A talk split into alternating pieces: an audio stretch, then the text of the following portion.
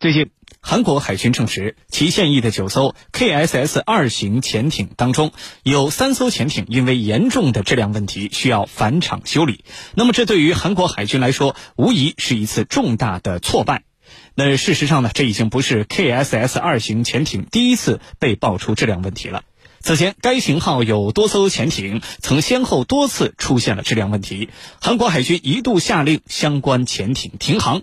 那么，这次事故暴露了哪些问题？韩国海军面临哪些困难？接下来，郝帅邀请军事评论员和您一起关注。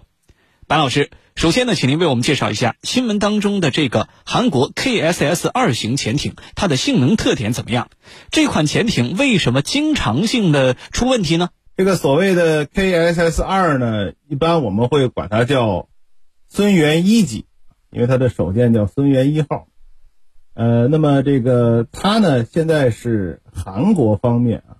最主要的常规潜艇啊，当然我们不能说是它最先进的，因为还有这个 KSS 三啊，但是它确实是最主要的常规潜艇型号。那么它的这个水面排水量呢，大概一千七百吨。水下的排水量，满载排水量大概一千八百六十吨，长度呢六十五米，呃，装备了这个德式的 AIP 系统，就是我们说不依不依赖空气推进系统。那么在这个水面上的航速大概是十二节，在水下的航速呢大概是能够达到二十节。如果用这个静默状态啊，我们说就是相对来讲噪音比较小的静默状态，在水下。进行潜航的话，大概能到六节，就换算下来，大概每小时走十一公里吧。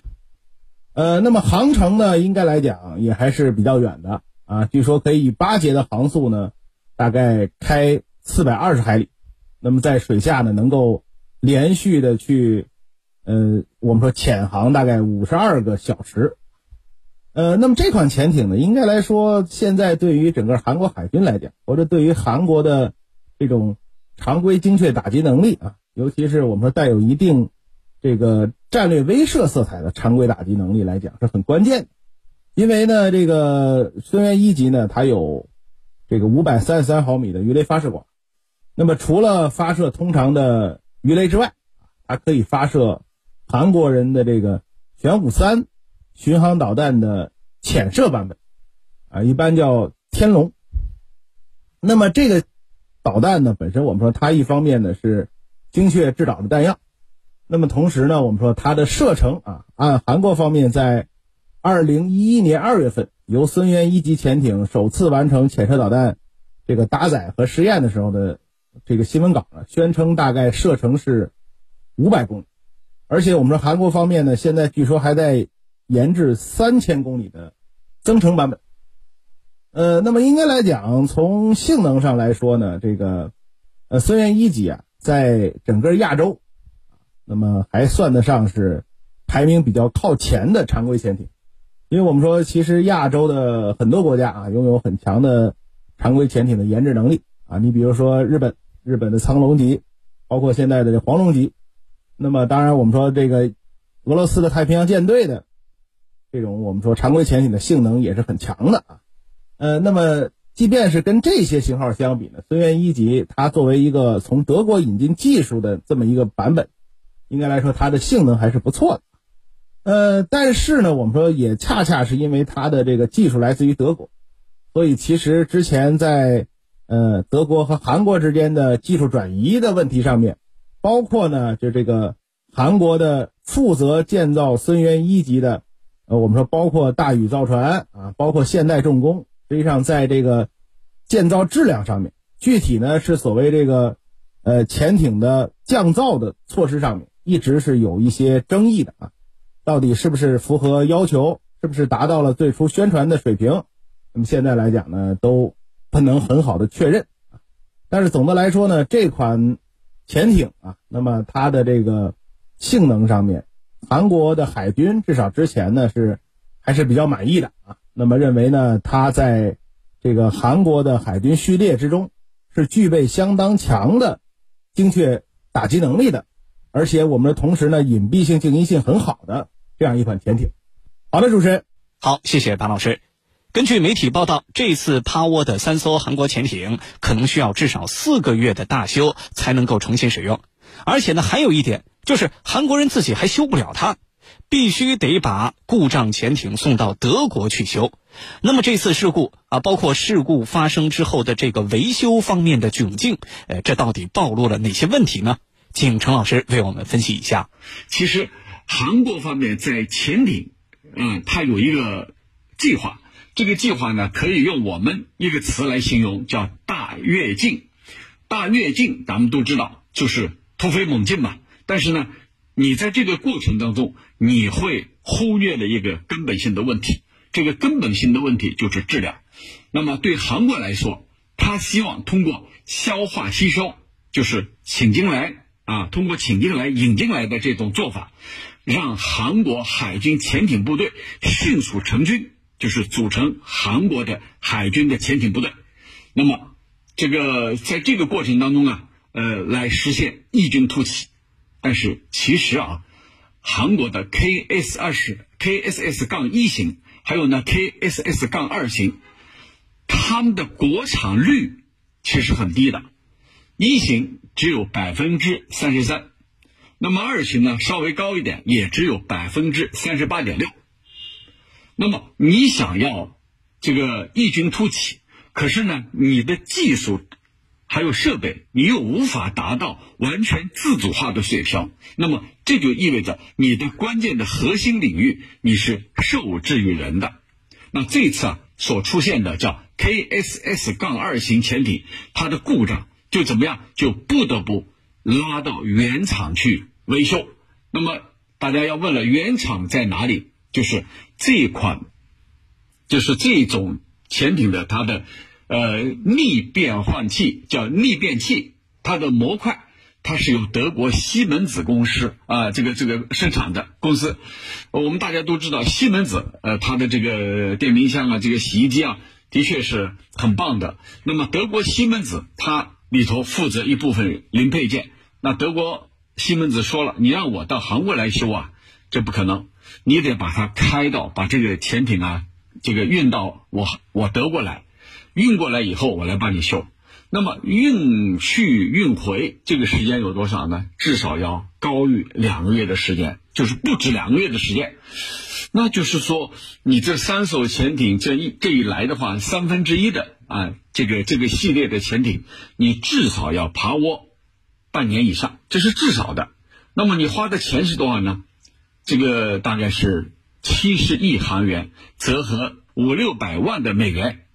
就是德国西门子公司啊，这个钱要给他，你还不包括来往的费用啊、运送啊，这些都是花费。那么可见了，韩国方面这一次它的潜艇大面积的趴窝出现问题，主要还是这个急于求成，以大跃进的这个心态来推进韩国的潜艇部队的发展，企图迅速成军。但是殊不知啊，欲速则不达。你过于这个强调速度，但是在质量方面你忽略了。你没有自己的技术，你还得依赖别人啊。那么自己的技术不不成熟、不到位的背景之下，你采用外界的技术，一旦你操作呃，一旦你在操作过程当中出现了问题，操作不当或者使用问题、使用不当，那极有可能出现一系列严重的后果。这。就是对韩国海军方面所敲响的警钟。主持人，好，谢谢陈老师。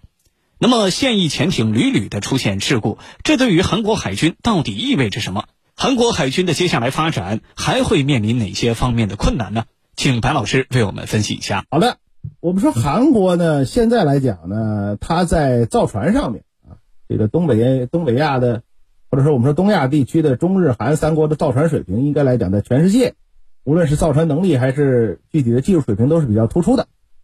那么韩国方面从上世纪七十年代开始就努力的去搞这个，我们说涉及到军事方面的造船，所以他现在在无论是常规潜艇啊，包括在这个水面的大型舰艇上面，其实呃自己认为啊跟中国和日本之间没什么差别啊，甚至要强于俄罗斯啊。当然强于俄罗斯这句话可能并没有问题。呃，那么而且我们说韩国方面的这个，你比如说之前的这个李舜臣级啊，KD 二，那么增加了这个韩国版的垂直发射系统，而且我们说它也有宙斯盾舰，这个这个李舜臣实际上也是宙斯盾舰，包括呢它的这个韩国现在的三千吨级的大型潜艇，那么也要准备要装这个更大的这个潜力导弹，那么这些呢看得出来韩国的海军的这个心啊是很大的，啊有这个很多的想法啊，认为自己呢应该具备，呃我们讲这个所谓的。呃，远洋的作战能力要有这个战略威慑的等级。那么，这个孙元一级的出现和装备，应该说对韩国海军来讲是一个很重要的，或者是里程碑式的这么一个场景，因为它能够发射，虽然我们讲五百公里射程只是到了中岛的门槛，但是它至少是可以具备这种啊这个战术威慑的能力。对韩国方面呢，对孙元一级一直以来这是。宣传的很高，甚至称之为韩国海军最宝贵的资产之一，而且呢，宣称对这个半岛局势啊，对北方的威慑的效果都不错。呃，但是我们说这一次呢，情况上面，那么韩国人当然现在已经确定了这个玄武三的这个三艘有问题的舰艇的这个我们说具体的缺陷的位置，这个所谓的就是 AIP 系统的逆变器模块的这个。布线出现缺陷，那么整个大修的过程应该来讲是很复杂的，可能要对这个舰艇的艇体开膛破肚，而且呢，之前韩国方面也承认，这个完成大修至少要让潜艇在这个船坞里面扒窝四个月，四个月不能动。那么四个月不能动呢？我们说对于这个韩国方面呢，确实是。很大的一个问题，为什么？而且我们说这个部件啊，据韩国媒体报道，它并不是韩国人生产的，是德国西门子公司生产的逆变器。那么韩国，我们说跟德国在技术转让方面有一些问题啊，所以德国方面是不允许韩国的造船厂对相关的模块进行拆解。那么也就是说，你要把森源一级有问题这三艘开到德国去维修。这个路上的航程最理想状态下两个月以上，就是说，如果说要修，整个过程中德国方面不拖，啊，德国和韩国之间的这个讨论很顺畅，六个月时间，半年过去了，所以韩国海军呢现在承认说是要搞，也要进行轮替，也就是说三艘有问题的潜艇要轮着，那么去进行维修，剩下的两艘呢。可能要先去这个顶着这么比较大的缺陷呢，先要继续的我们说所谓的承担战备任务。那么这点上呢，韩国国内的呃意见很大。那韩国方面说说我们的造船全世界这么强，为什么这东西还要西门子造？是韩国人造不出来呢，还是怎么样？这这里面的事情呢，其实韩国的工业方面也不愿意过多的去去讨论。但是总的来讲，其实看得出来，韩国人现在。虽然他在无论是地面、空中还是海上的装备，在全世界突然就成为了一个军工大国，但是他其实采用的是什么呢？就是大量的采购欧美的成熟的部件来进行拼装，但是这些采购的部件的维护、保养、制造，韩国人都碰不上，都没办法真实的掌握。出现问题之后，就要看欧美的脸色，所以它并不是一个真正意义上的强国，它只能说是在。全球一体化的大背景之下，这么一个看起来迅速崛起的存在，